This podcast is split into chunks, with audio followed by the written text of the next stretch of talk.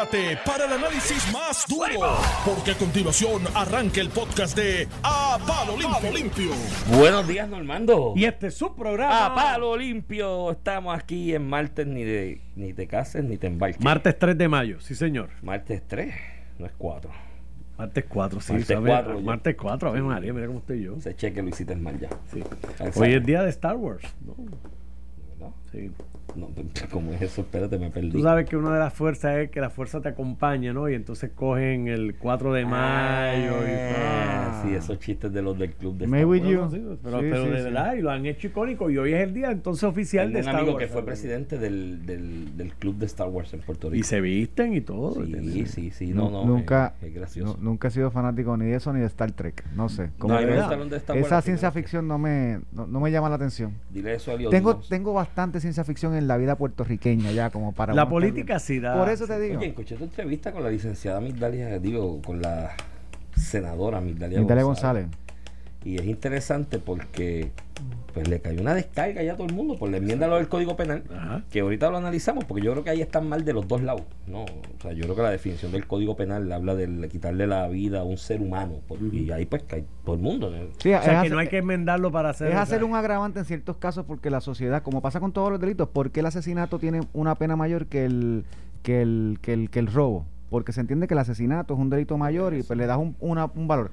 Y en el caso de los femicidios, el caso de, los- de, de los tra- de un asesinato con- la- contra los transexuales, pues se quiere poner como que ese elemento como que es peor como otro asesinato. Y yo no lo veo mal. De hecho, creo que el- No, no, pero a está- nivel político, contigo, a nivel el Partido No Progresista perdió una oportunidad hoyo, horrible lo que lo que hicieron ayer porque en esta favor. misma semana le votas en contra una medida que, que yo entiendo el planteamiento de jurídico y es que ya eso está recogido como agravante, ¿verdad? Sí, pero perdiste la oportunidad. Olvídate, votaron la a favor, bola, Eso, vota- eso ni votaron- le quita- mira, eso, esas enmiendas ni le quitan ni le ponen a la hora de la cantidad de años que tiene que cumplir una persona, ¿no? Y lo que es el asesinato al, al, al Código Penal, al artículo 93 del Código Penal. Y perdieron, yo creo que Ramón. El único que votó a favor fue Villafañe. William Villafañe, sí, sí. El resto o votó en contra o se O no- abstuvo. Uno se apareció quemaron. por allí. Ahí, ahí se escracharon. Pero entonces yo escuché Un la. grave, un grave error de la delegación del Partido Sí, No Progresista, sí. punto, en los tiempos que estamos Se- viviendo hoy, Se punto. escracharon, votaban a favor y se ya. pintaron y como, el- como una delegación retrógrada, Y el a mi opinión. Penal iba a decir eso y ya lo dice. Y pues, pues, recoge lo mismo. Ahora, la, la Es republicana, ese- esa, esa facción es republicana. Y yo, perdóname, no, No, Normando, yo soy, Normando, pues. no, Normando, no es la visión conservadora republicana Normando, de Estados yo- Unidos de Trump. yo pertenezco, primero que Trump no es republicano. Si, No. lo, si, lo, si lo analizas No, como política, ya lo expulsaron es ustedes de, su- populista. de ese partido. Es populista. Republicano soy yo. Este, Lo va, eh, a, lo va a dividir. A, a lo que te, sí, lo va a dividir, Lo va a y lo, dividir. lo lleva a muerte. Pero a lo que te voy es que si tú analizas a Donald Trump, eh, él es un populista. eh, de hecho, él apoyó en el pasado al Partido Demócrata, a, a los Clinton. Entonces, Sí, sí. eh, es pues un oportunista, lo, lo, lo él miro vio una yo. oportunidad en el Partido Republicano y pues hizo cosas muy buenas. Fortuño debe firmar esta medida. Eh, Fortuño, tú te fuiste No sé, muchos años atrás. Pierluisi, Oye, no, ni- Si la firma brincó a Ricardo Rosselló y a. García Padilla. Si la antes, y a Wanda. Mira, yo creo, yo digo, y, pues, y- no pasó nada en estos Y años. no es secreto a voces que, que el gobernador, que el gobernador es una persona eh, demócrata en cuestiones sociales, es bastante liberal. Este, yo te diría que si pasa el crisol de la Cámara de Representantes, que el gobernador debe firmar esta medida, porque todavía el análisis no lo he visto como que esto va a ser un error contra la seguridad pública. Por el contrario, pues especifica un tipo de casos que la sociedad ya, todo el mundo entiende allá afuera, que cuando un hombre mata a una mujer por razón de su sexo, sin entrar al tema de los transexuales, que pu- puede ser similar, ¿verdad? En una relación afectiva, que la aplica la ley 154 también, todo el mundo entiende que ese asesinato es peor que cualquier otro. Te pregunto, si Verdejo hubiera matado a su hermano o a su vecino por una disputa, ¿hubiéramos estado hablando de ese caso No, como hoy? no, Con no, tanto dolor y rabia. Pues, pues, pues, eso es lo que refleja el Código Penal, unas penas más altas para lo que la sociedad entiende que es peor. Y no cabe duda que los asesinatos que hoy nosotros consideramos como los peores son los asesinatos contra la mujer dentro de una relación de, de, eh, afectiva. Punto. Y sobre todo todo lo que rodea, ¿verdad? Todo lo que rodea esa relación. Esa Punto. relación Ahora, y, y- y la- el suceso. PNP se la- colgó ayer, a mi la- juicio. eh, escuché a la senadora eh, eh, González muy, muy, muy proactiva y, y acusando de misógenos y homofóbicos y sacar transfóbicos. Bueno, lo que pasa es que en el proyecto de la prohibición a las, co- a las terapias de conversión, que yo he hecho los señalamientos sobre el proyecto aquí, lo he discutido desde el punto de vista jurídico y teórico, pero ese proyecto, quien les lo descarrilan en el Senado, fueron tres senadoras del Partido Popular Democrático que propusieron una enmienda de una cosa tan atroz como que se prohibiera los tratamientos hormonales que bendito pa- países como Irán que están fundamentados en la charia y en el Corán lo, lo permiten. Y, e- y ella fue una de esas tres senadoras que descarriló ese proyecto de las terapias de conversión, vuelvo y te repito, al margen de las críticas que se le puede hacer al proyecto, lo descarriló con la píldora, con la píldora venenosa de esa enmienda, que es una atrocidad esa enmienda. Armando, con eso te dejo, te veo mañana. Me gusta, me gusta hoy tu mascarilla de la UPR. Ah, es de los gallitos. Somos tres. de la Somos tres. UPR. Yo Somos soy de tres la y UPR. Río Piedra. Sí, señor. Somos tres, papá. Yo soy de los Este, Gallito. Y que no le recorten los chavos a la universidad. Y que no se los recorten ya. En eso tienes a Pedro Pilizo on board. Yo espero que, que no sí. le que no les recorten los chavos y que acaben con las claques que hay ahí en la universidad que se chupan los chavitos porque allá allá hay unas áreas en la universidad que son un, un hoyo negro todo lo que zumbas por ahí se pierde y nunca se ven los resultados Cuéntame, Iván. no cuéntame tú de qué vamos a hablar hoy hay un montón de Mira, temas eh, corriendo A las 8 y 30, después de la pausa de la mitad del programa, tenemos a Cristina Dofi Ponza, la profesora de Derecho Constitucional de Columbia Law School en New York. Eh, un orgullo puertorriqueño, ¿verdad? Una profesora que llega a esos niveles, que siempre le invitan a los mejores eh, conferencias de prensa de Derecho Constitucional a nivel nacional. Este, eh, en los pasados meses ha estado en discusión. El sábado eh, publicó una muy buena columna en el Nuevo Día, pero ha estado en discusión por su participación en las vistas congresionales en relación a los proyectos sobre el estatus de Puerto Rico, tanto del lado del proyecto de Nidia Velázquez, eh, Alexandra Ocasio, como del proyecto de Jennifer González y Darren Soto. Eh, y pues pues, va a ser va a ser una oportunidad magistral para tener una discusión verdad de derecho constitucional no no no a nivel no dirigida a abogados sino dirigida al pueblo en general en relación a, dónde están los proyectos, dónde se van a mover, cuáles son los retos y cuáles son los próximos pasos de ese proyecto y la posible verdad resolución por una vez y por todas del problema eh, territorial y colonial que tiene Puerto Rico en relación a los Estados Unidos. Eso es importante, eso es, eh, eh, va a ser muy interesante. Esa, esa conversación, mira, siguen bajando las cifras en cuanto No a las eso, estadísticas, que, en que cuanto te dicen, que te dicen fotuto, no Tú sabes, eso. tú sabes lo más brutal de que, de que una de las personas que me dijo fotuto del gobierno por en algún momento yo decir que las condiciones no estaban para decretar un lockdown y otras y el tiempo cosas. te dio la razón, mira dónde están las hospitalizaciones sin Por eso. lockdowns. Pero lo que me, lo que me, lo que me duele es que una de esas personas que hizo una expresión pública y que dijo que yo estaba haciendo fotuto del gobierno al hacer ese planteamiento, sabe y es consciente porque le consta, porque lo habíamos hablado en privado con otros amigos, de que en cuanto al lockdown, esa ha sido mi posición. ¿Tú sabes desde cuándo? Desde el Desde- primer lockdown, aquel de Wanda Desde Vázquez. Wanda Vázquez, seguro y he sido sí. vertical en Y- cuanto y a el ello mío también. y que no resuelve el problema y que los lockdowns no son la alternativa. Esto es testeo masivo como se está haciendo ahora, que donde quiera se monta una carpa y se hacen mil pruebas Y en una vacunas tarde. masivas. Y vacunas masivas. Y Y, antes de que hubiese la vacuna, testeo masivo para tú saber dónde ajustas y dónde aflojas. Pero encerrar a todo un país, a toda una sociedad, de hecho, en mi opinión, en mi humilde opinión, y yo no soy salubrista ni soy microbiólogo, pero estudié un poquito de biología, ¿no? Porque era parte de lo que te exigen en la universidad.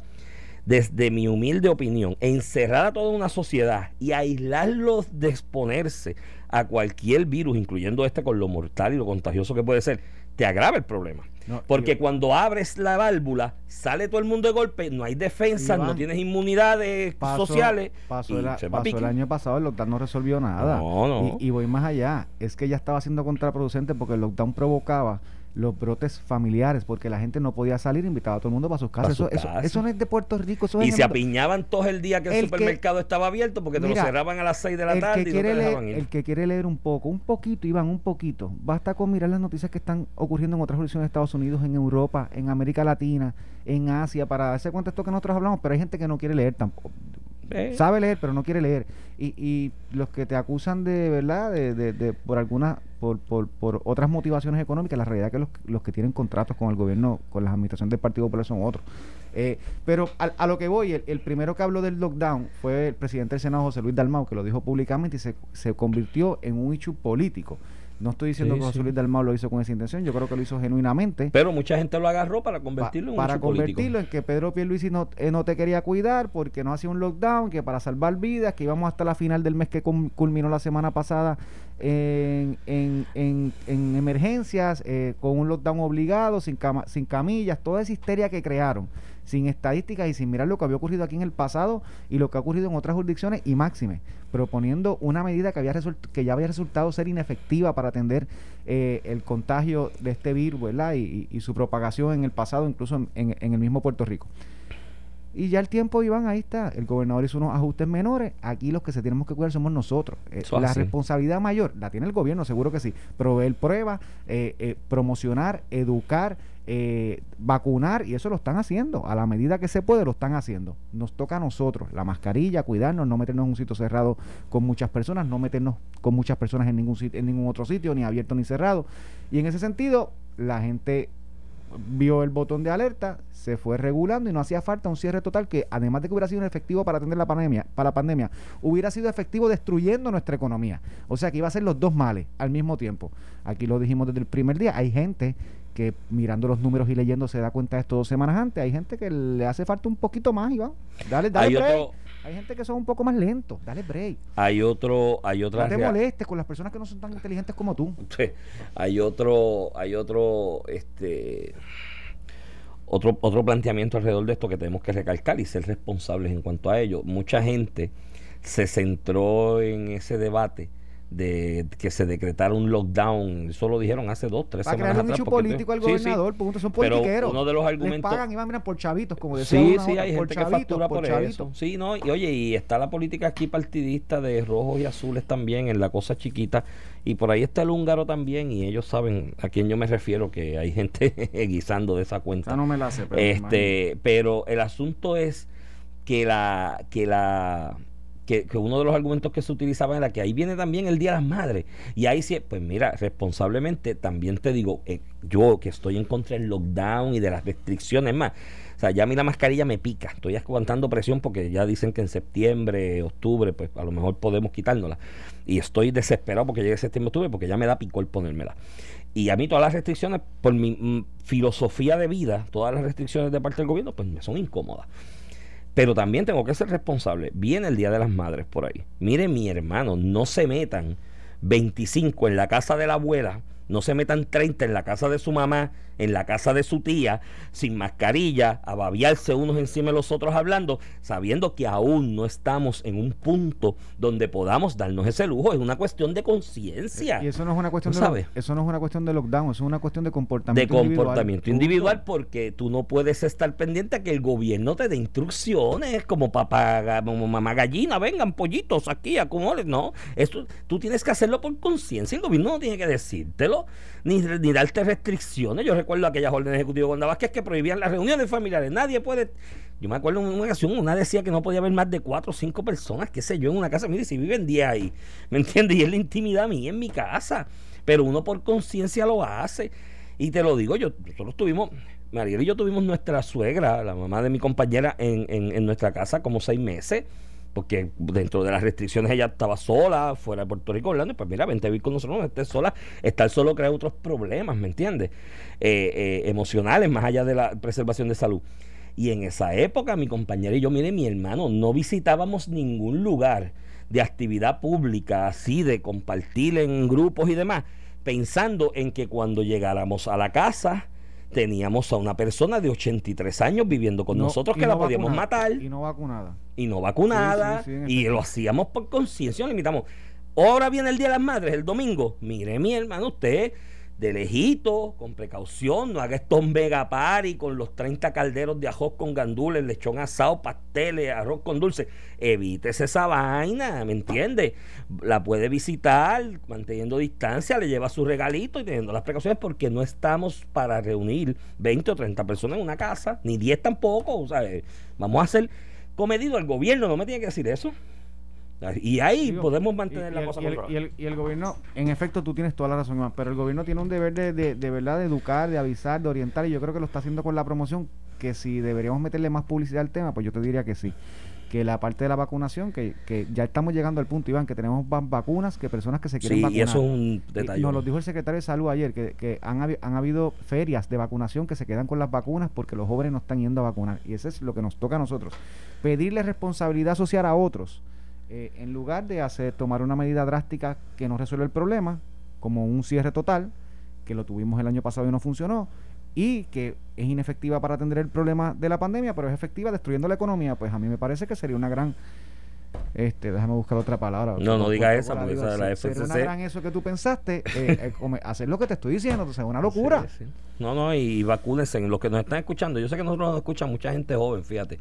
A pesar de que alguna gente piensa que, el consumo en las redes, lo vemos en las redes. que el consumo de, de, radio AM, de este tipo de programa de análisis político es de personas mayores y demás, yo escucho, no. Yo escucho solamente radio AM desde que tengo como, 13 años. Yo más o menos igual. Como desde que tengo 13 años yo escucho estamos, estamos en las mismas. Papi me acostumbro a esa. Estamos en las mismas. Es más, yo pongo emisora FM y no duro dos o tres sí, minutos. A mí, me decían, a mí me decían ojeditas en mi barrio. Yo Luis Francisco todos los días.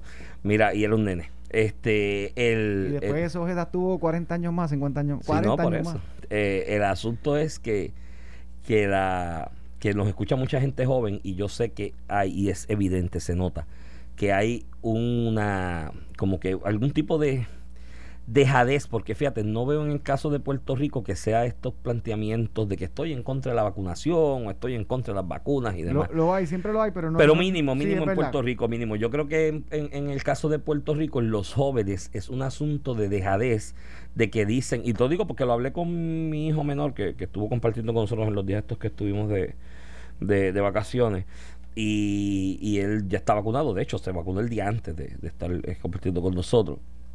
Y, y él me comentaba que sus compañeros de estudio en la universidad que las estaban vacunando gratis y estaban llamando ese mismo día, enviando mensajes de texto por la tarde, porque tanto en el RUN en Mayagüez como en el Palacio de Deportes en, en Mayagüez estaban vacunando y estaban sobrando vacunas y estaba el día por culminar y se creó una red de comunicación entre estudiantes de que aprovechen y vayan.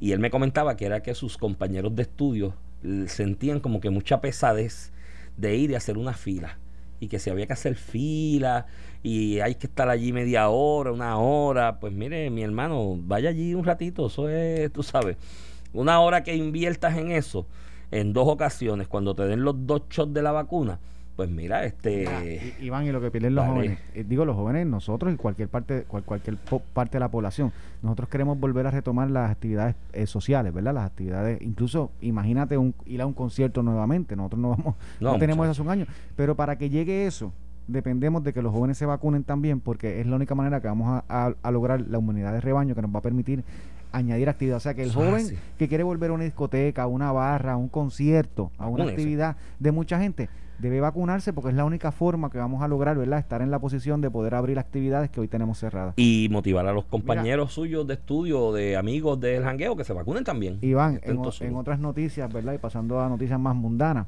eh, sobre Luma y, y, ¿verdad?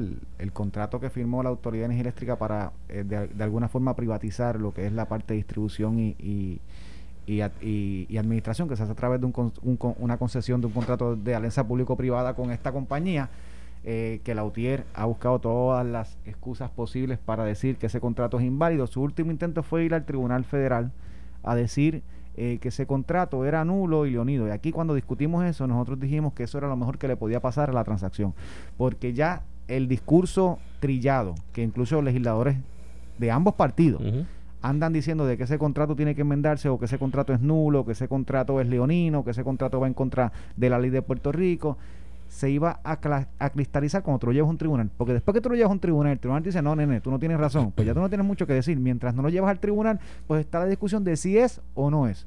Pues ayer la juez federal Swain, que tenía ante la consideración la implementación del contrato, porque tiene que autorizar en el proceso de quiebras que la autoridad eléctrica pague lo eh, eh, ¿verdad? La, remuneración que establece el contrato. Y pasó el crisol del tribunal de quiebra y ella autorizó no solamente la implementación de, de, quiebra sino el esquema de pago que sale de los fondos de la autoridad a esta entidad que se va a encargar de la distribución y transmisión. O sea que queda cristalizado eh, que, que, el planteamiento de Lutier de que era un contrato ilegal, pues eh, en cierta parte, en cierta manera el Tribunal Federal le acaba de decir que no, que no es así y le dio paso a ese contrato teniendo ya el Tribunal Federal los planteamientos sobre la, la, nulidad que levantó Lautier en ese mismo proceso. Sí, y hay, hay unos planteamientos que se habían hecho a, lo que, a nivel de lo que sería el derecho contractual eh, local ¿no? de Puerto Rico y hay precedentes en la jurisprudencia sobre los contratos leoninos y demás. Lo que pasa es que primero, cuando tú analizas el contrato en, en sí, en el detalle, Ramón, ¿qué es el contrato de Luma?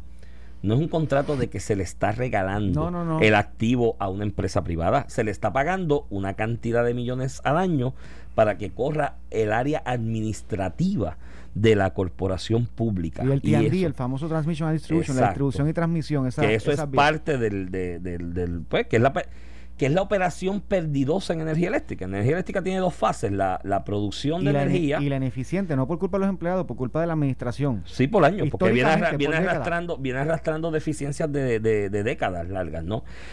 La producción o generación de energía es un buen negocio, porque tú traes la materia prima o el- la tecnología para producir energía, eso se produce ahí, tú se la vendes a energía eléctrica, al kilovatio, al costo kilovatio por hora que tengas entendido, ya hay negocios en Puerto Rico de eso, o sea, desde hace décadas, y, y están funcionando y funcionan bien. Y de hecho se mantienen bastante fijos los, los precios, ¿no? En lo que se vende. Y la otra parte, que es la del bejuco, la del cable que te lleva la corriente a tu casa, que pasa por un montón de torres y un montón de postes, que es la distribución. Esa es la parte perdidosa, porque eso está ahí y tú no le sacas chavos al cable, ¿me entiendes? Por eso yo decía cuando alguna gente, me acuerdo cuando Batia, que fue de los más vocales en el planteamiento de que se necesitaba renovar Y, y aprobó Eh, legislación para eso. y aprobó, y pero- la, y la- yo la apoyé públicamente. Pero yo era cuidadoso en eso porque se, aunque apoyaba la idea de una transformación de la Autoridad de Energía Eléctrica, tenía mis reservas en cuanto a planteamientos a veces demagógicos que se hacían cuando gente como Batia y alrededor del y esto yo lo escuché la boca de Batia, Batia es una persona inteligente, ¿no? Bueno, profesor ahora invitado, conferencista, invitado en, en, en Stanford. El, cuando yo los escuchaba con su boquita de comer decir, ah, eso eran las mismas objeciones que ponían aquí con la telefónica. Y miren la telefónica y bajó el costo de las llamadas. Y yo sí, gallo, pero la transmisión de voz y data tú la haces a, a nivel inalámbrico. Y ya había tecnología.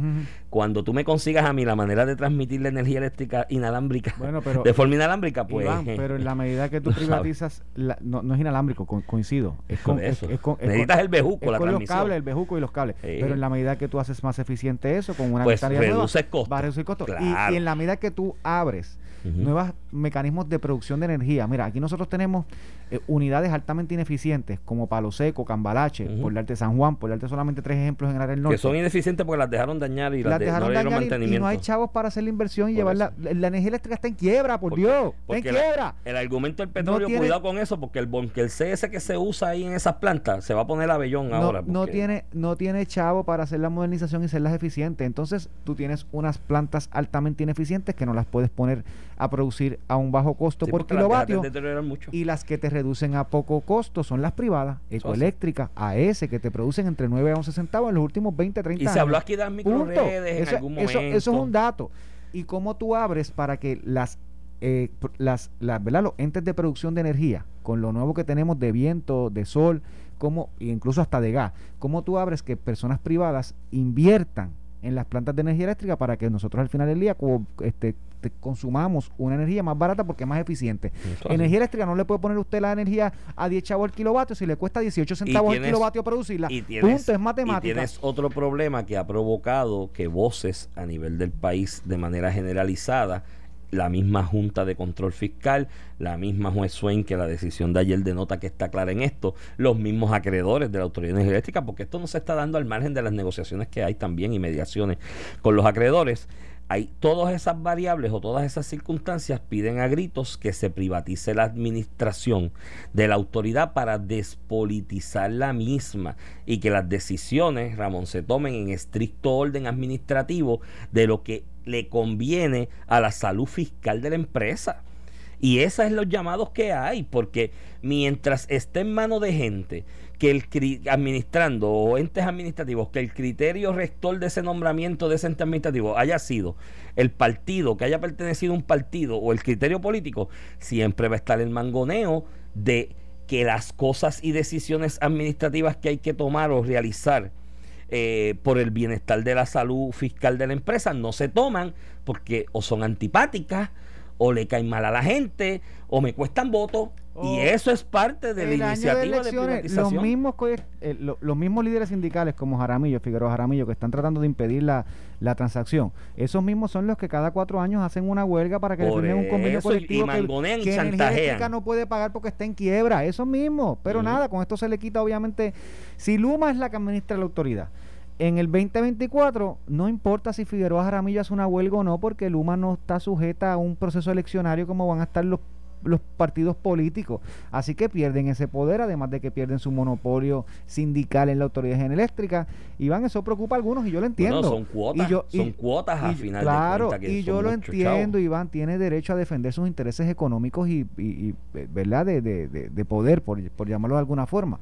También el pueblo de Puerto Rico, allá afuera, cada vez que hacen un sondeo, de todas las encuestas que yo vi desde el 2016 hacia acá, todas las encuestas reflejan que cerca del 70-80% de la población, entre el 70 y 80% de la población, coinciden que energía eléctrica tiene que romperse de monopolio y abrirse a empresas privadas que inviertan eh, para que nosotros podamos tener una energía más eficiente, que nos cueste menos y que cuando venga un huracán no pase lo que pasó aquí con María, pero olvídate de María.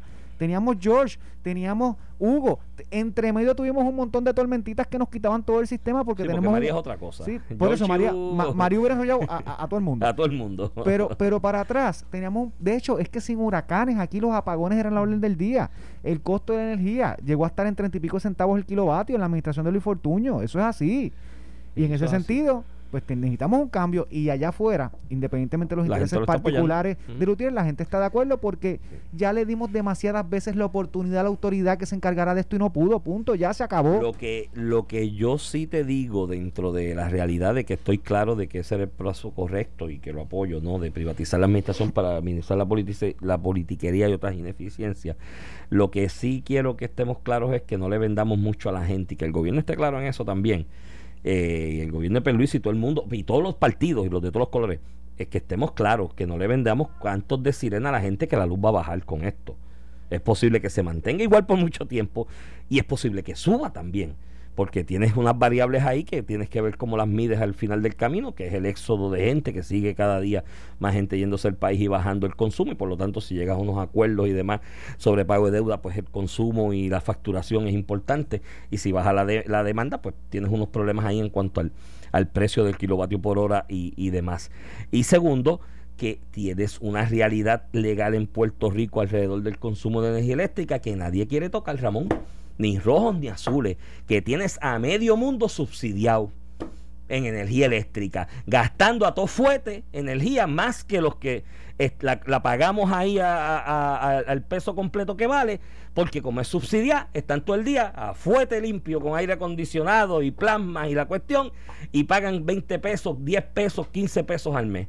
Y nadie le quiere meter mano a eso. Y tú y yo, que tenemos que trabajar y no tenemos subsidio, tenemos que pagar 300 pesos, 400 pesos mensuales de luz, porque nadie la subsidia. ¿Y qué vas a hacer si sigues manteniendo ese ritmo de subsidio sin tocarlo? Va a tener que subir, mi hermano, porque tú no puedes vender Eso lo que tienes, no lo puedes regalar el producto Iván, que la, tienes. la mente maestra te está mandando a callar. Vamos para la pausa cuando regresemos con la profesora Cristina Dofi Ponza. No se lo pierda nadie, manténgase en sintonía.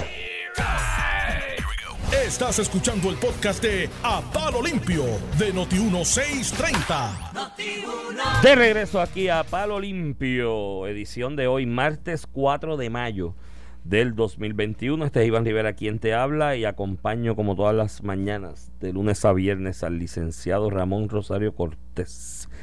Ramón, Buenos días, Iván. buenos Hoy, nuevamente. como habíamos señalado, hoy tenemos a la profesora Cristina Dofi Ponza Kraus, eh, profesora eh, de Derecho del Columbia Law School en New York. Está da- se especializa en no solamente en Derecho Constitucional, sino en, en Historia Legal de, de los Estados Unidos. Tiene bachillerato en Princeton, una maestría en Filosofía en Cambridge, un LJD en Yale School, Law School y un PhD en Princeton. Princeton, papá. Esto Casi no es- esto, y puertorriqueña, crecida en Puerto Rico, que nos ha representado muy bien en lo que es la, la carrera, ¿verdad? Este, del derecho y, y profesorado, que la ha distinguido por muchísimos años. Eh, profesora Ponza, ¿nos escucha? Sí, sí, ¿me escuchan a mí? Sí, la escuchamos perfectamente. Perfectamente, Un placer, un placer tenerla por estos lares. Pues un placer estar con ustedes. Buenos días. Buenos días. Profesora, vimos el, durante el fin de semana, vimos una, una columna, ¿verdad? En el, publicada en el Nuevo Día, específicamente el sábado, que es un poco, ¿verdad? Eh, eh, analizando lo que ya se había expuesto ante el Congreso de los Estados Unidos, específicamente en la Cámara de Representantes, en relación a los proyectos de estatus que se discuten, eh, que son dos proyectos, y, y queríamos hablar un poquito de eso durante el día de hoy, si es tan amable dedicarnos tiempo y educarnos un poco. Pues claro que sí. El, el, el, el hecho principal, profesora, entre los dos proyectos y desde el, ¿verdad? cuando lo miramos desde un marco constitucional, que es el que usted se especializa en Constitución de los Estados Unidos, ¿qué problema principal es el que trae el proyecto eh, que radicó Nidia Velázquez y Alexandro Casio en relación al problema de estatus de Puerto Rico? Si lo que queremos, ¿verdad?, es la solución del tema territorial y colonial que, nos ha agobiado por ya varias décadas. Bueno, pues ese proyecto, la verdad es que trae unos cuantos problemas eh, que incluyen problemas constitucionales y los dos problemas, hay dos problemas constitucionales.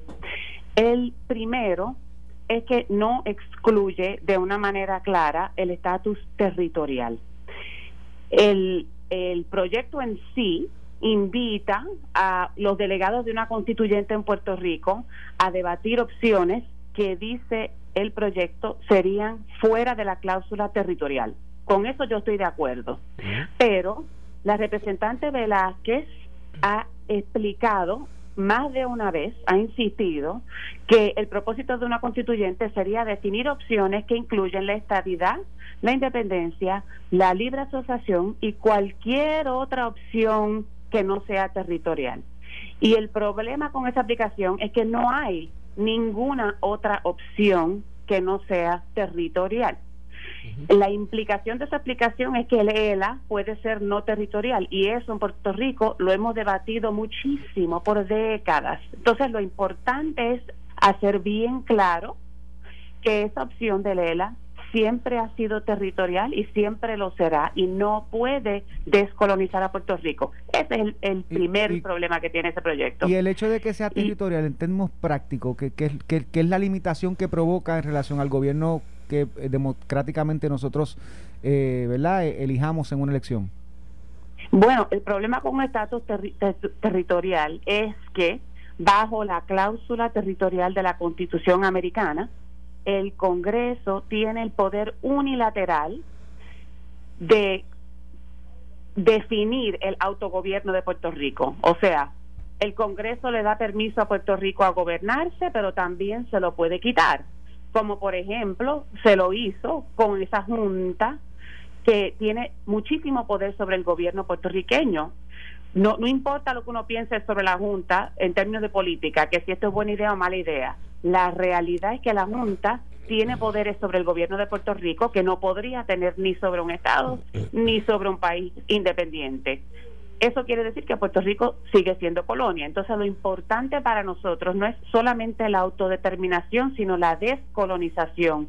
Y como somos territorio ahora, la única manera de descolonizar es dejar de ser territorio. Eso es lo importante. Sí, no, en ese aspecto, buenos días, eh, el profesor, el licenciado Iván Rivera. Eh, obviamente mi, preparación formal académica no es derecho constitucional, eh, eh, es derecho internacional, ¿no? a nivel graduado. Y yo creo que el planteamiento este que están realizando alguna gente, que comenzó aquí en Puerto Rico, quizás alrededor del 2012, sobre cualquier otra alternativa, mm. creo que la, la, están tratando de enganchar con una resolución de las Naciones Unidas, la 2625, del 1970, que era sobre los progresos de las relaciones de cooperación y amistad eh, internacionales, que habla de las tres alternativas que el derecho internacional reputa como descolonizadoras, ¿no? Eh, de alguna manera, por decirlo así, de la resolución 1541, y se añadió ese, ese cuarto eh, inciso en esa resolución. Lo, lo que pasa es que en la discusión aquí en Puerto Rico no se le está haciendo honesta a la ciudadanía en el aspecto de que esa cuarta alternativa, que es una es, es una enmienda a la, resolución que trajo el propio Estados Unidos. En el debate de, lo, de, lo, de, los comités que redactaron esa, esa resolución, se le indicó a Estados Unidos, no me trates de disfrazar lo que tienes en Puerto Rico con esa cuarta alternativa. Y el propio, y el propio, la, la propia representación del, del, del gobierno de Estados Unidos en esos comités dijo, no, no, no, no, no, no. Esto es pensando en otras alternativas futuras. Estamos claros que lo de Puerto Rico es distinto. Y ha habido expresiones de, propio, de las tres ramas de gobierno de Estados Unidos, incluyendo el famoso caso de Pueblo versus Sánchez Valle, que el, el, el, Departamento de Justicia de Estados Unidos, a preguntas de uno de los jueces, dice que está consciente de las implicaciones a nivel internacional que tiene la postura de seguir manteniendo a Puerto Rico bajo el control del Congreso. Sí, Bueno, el estatus de Puerto Rico y la descolonización en Puerto Rico, yo estoy de acuerdo con todo lo que tú acabas de decir. Eh, eh, tiene que ser el proceso y el resultado tienen que ser consistentes con el derecho internacional y con el derecho americano. Entonces, que existan cuartas o quintas opciones a través del mundo, pues yo no lo niego. Lo que pasa es que aquí estamos en el sistema americano. Entonces, bajo el sistema americano, que que sigue siendo relevante. Puerto Rico eh, no puede descolonizar de una manera que no sea consistente con el sistema americano y bajo el sistema americano el Congreso no tiene el poder de, de descolonizar a Puerto Rico más que con la estabilidad o la independencia y entonces la independencia puede venir con o sin la libre asociación. Pero si no tenemos estabilidad ni independencia, somos territorios y el mismo Congreso no tiene el poder de alterar eso, porque bajo la Constitución el Congreso tiene el poder de gobernar territorios o de admitirlos a la estabilidad o de dar la independencia. No tiene poder de más nada. Y por eso es que cuando uno piensa en la descolonización puertorriqueña, tiene que tener en mente no solamente el derecho internacional que define la autodeterminación, pero el derecho constitucional que define las opciones disponibles bajo este sistema. Si Puerto Rico quiere salir de este sistema, pues la independencia, fantástico. Y si quiere inventarse una cuarta, una quinta opción con algún otro país, pues ok. Pero si queremos ser parte de este sistema, pues hay que bregar dentro de las reglas de este sistema. Profesor, y para ponerlo un poquito más claro, y, y, pregunte la pregunta tan obvia, ¿verdad? Pero aunque usted no lo crea, todavía hay personas que no tienen esta contestación clara o que eh, tratan de vender algo que no es correcto. Bajo el Estado Libre Asociado, o vamos a hacerlo más amplio aún, si un estatus, una relación de Puerto Rico con los Estados Unidos bajo la cláusula territorial, ¿habrá alguna forma en derecho, ya sea con el aval del Congreso o no, ¿verdad? O no, una forma en derecho de nosotros limitar el poder del Congreso en el futuro a quitarnos esos derechos, esa, esa autonomía que nos otorguen algún tipo de pacto relación bajo la cláusula territorial? No hay ninguna forma, excepto convirtiéndonos en Estado. Así sí pero si no nos convertimos en Estado y seguimos con una relación con los Estados Unidos, sería territorial. La única otra alternativa es la independencia, con o sin libre asociación. Pero si no hay independencia y no hay estadidad, lo que hay es territorio y no se le puede limitar el poder al Congreso bajo esa cláusula. El Congreso con el ELA nos dio, nos cedió la autoridad de gobernarnos a nosotros mismos. Se puede hacer de una manera temporera, se puede hacer de una manera que el Congreso pues hoy día nos quiere dar ese poder, pero mañana nos lo puede quitar. quitar. Y eso fue lo que pasó con la Junta. Eso es lo que a mí me, sorprende tantísimo que esa lección no se haya aprendido de una manera clara. En Puerto Rico se dijo desde los años 50 que teníamos el disque compacto y que el Congreso había eh, cedido poderes que no podía reasumir. Y entonces con la Junta lo reasumió. Con la Junta dijo, bueno, no, ahora estamos a cargo nosotros y la Junta es la que decide qué se puede hacer y qué no se puede hacer. Esa es la evidencia más clara que hemos tenido, que seguimos siendo territorio y que si no nos convertimos ni en Estado ni en país independiente, seguiremos siendo territorio.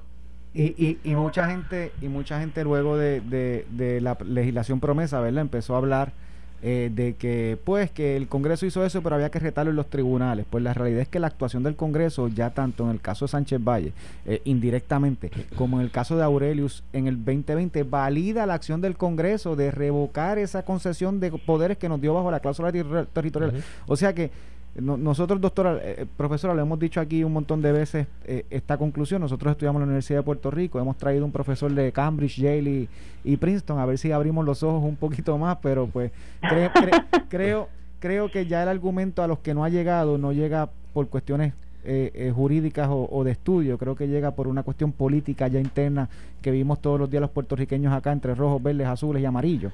Este, y en ese sentido, que quiero pasar un poquito, profesor, a la, a la cuestión eh, política en el Congreso, en la medida que también se empuja el tema del estatus para Puerto Rico, hay una pelea paralela para hacer Estado a la capital federal DC.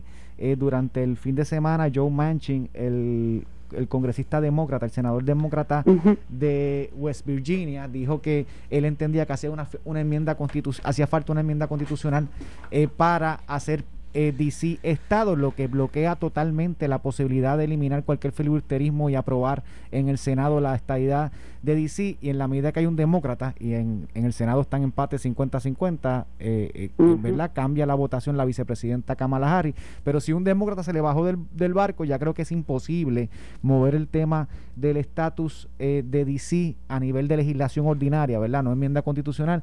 Y en ese sentido, pues pone de nuevo la bola eh, en relación a Puerto Rico, porque si los demócratas quieren hacer un Estado y, y tiene el apoyo de algunos republicanos, la única vía si enmienda constitucional es Puerto Rico, que solamente requiere eh, eh, una votación sin, ¿verdad? de mayoría en, en, ambos cuerpos y no una enmienda constitucional. Y, y tal vez si podemos entrar a discutir ¿verdad? lo que es el requisito de enmienda constitucional en relación a DC versus el trámite normal que haría falta para admitir a Puerto Rico como Estado, profesora. Sí, pues yo no estoy de acuerdo con Manchin que hace falta una enmienda constitucional eh, para admitir a DC como Estado. La Constitución eh, pro- eh, requiere que exista un distrito federal, eh, pero como eh, es posible que, que ustedes conozcan, pues en el caso de DC lo que se ha propuesto es que se reduzca el tamaño del distrito federal, no se elimina, solo se reduce el tamaño y entonces lo que queda se admite como Estado. Y Manchin tiene sus razones políticas por no querer apoyar eso, pero de que hace falta una enmienda constitucional para cambiar el, el tamaño del distrito tampoco hace falta. Lo único que, que habría que hacer constitucionalmente es asegurar que el Distrito Federal no tenga la representación en el Electoral College que escoge al presidente análoga a la, a la de los estados, porque entonces sería un estado chiquitito, sería como un estado eh, eh, diminuto. Así que para admitir ni a DC hace falta enmienda constitucional. Lo que ha dicho Manchin lo ha dicho por política, en mi opinión. Sin duda alguna, no hace falta enmienda para admitir un Estado y, por supuesto, pues en el caso de Puerto Rico no hay el problema de que sea Distrito Federal tampoco. Es un territorio como todos los otros territorios que se han admitido a la estadidad Pero- y solo haría falta legislación ordinaria. Ahora, hace falta la mayoría, no la supermayoría, sino una mayoría sencilla, simple. Eh, así que hace falta, si hay algún demócrata que no apoya, pues entonces algún republicano tiene que apoyar y la realidad es, es que hay republicanos que lo apoyan. Lo que no sé es si, en fin, al fin y al cabo, esa mayoría va a poder resistir eh, la oposición que viene de Nidia Velázquez y de los que apoyan el ELA y los que no aparentemente han aprendido la, la lección de la Junta que seguimos siendo territorio. Ese, ese es el No. problema más grande que tenemos. En el- y, y- y en el caso de DC, yo, yo coincido que la alternativa que se ha buscado, profesora, de reducir el tamaño del Distrito Federal, de alguna manera busca atender el, el principio federalista de que la sede de la capital de una federación o de la sede del gobierno federal no debe ser un Estado, ¿no? Por, por los Exacto. asuntos de que en tiempos de revuelta, ese era el, principio federalista, ese es el origen de que la, de que la, el sede del gobierno federal no sea Estado. En tiempos de revuelta, pues no estar a merced del gobierno de un Estado que pueda estar eh, partiendo de intereses particulares en una división entre Estados, ¿no? Eh, como pasó en la Guerra Civil. Eh, ahora, lo, lo que pasa es que la experiencia del 6 de enero en Washington, D.C., con lo que pasó y demás, y si se activaba la Guardia Nacional desde Virginia o que era lo que se hacía, quizás en la práctica esa estrategia de reducir el, el espacio de la sede federal, pues en la práctica puede traer problemas en el futuro. Digo, no se me ocurre un ejemplo ahora, pienso en el 6 de enero, que es lo más cercano, pero podría traer problemas en un futuro.